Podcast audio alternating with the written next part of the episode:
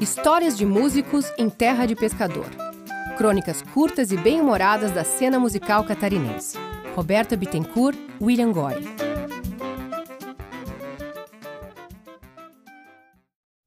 Quermesse 1 Como não lembrar com nostalgia as famosas quermesses que aconteciam nas igrejas de Itajaí nos anos 90?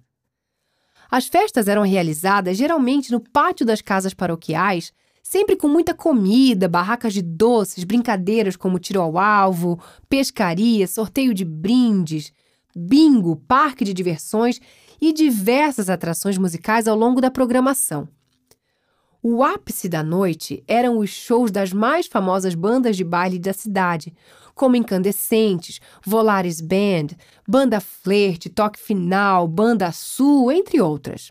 O público lotava a festa para curtir o mais variado repertório dos grandes sucessos da época, nacionais e internacionais. Era noite fria do mês de junho na Igreja Matriz de Itajaí. O céu estava limpo, sem nuvens e cheio de estrelas. Clima perfeito para os enamorados e solteiros de plantão curtirem um belo show musical. Os ambulantes das barraquinhas em volta da igreja iam se instalando. As primeiras pessoas começavam a circular pela festa. Aquela mistura de cheiros no ar, pastel frito, pipoca, quentão e o tão famoso churrasquinho de quermesse.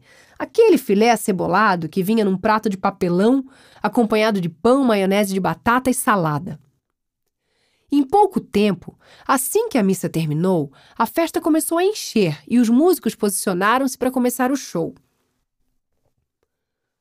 O repertório da banda atraía um grande público que se acotovelava de um lado para o outro, dançando e cantando, circulando de um lugar para o outro, buscando bebida ou algo para comer.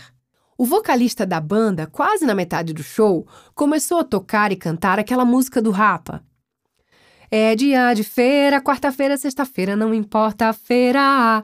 É dia de feira, quem quiser pode chegar.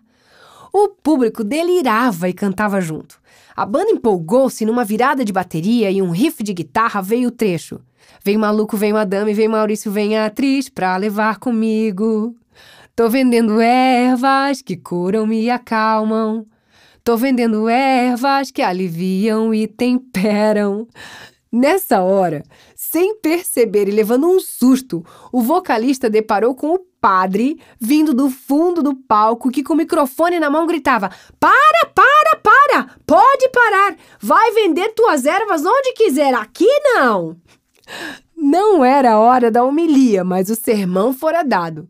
A banda silenciou-se e o público começou a vaiar. E, em meio à gritaria da plateia e à cara de poucos amigos do padre, o cantor tentou arrumar algum jeito de sair daquela situação embaraçosa. Olhou para trás, cochichou algo para a banda, agarrou o microfone e mandou aquela música do Skank já em clima de despedida. Tem um lugar diferente lá depois da saideira.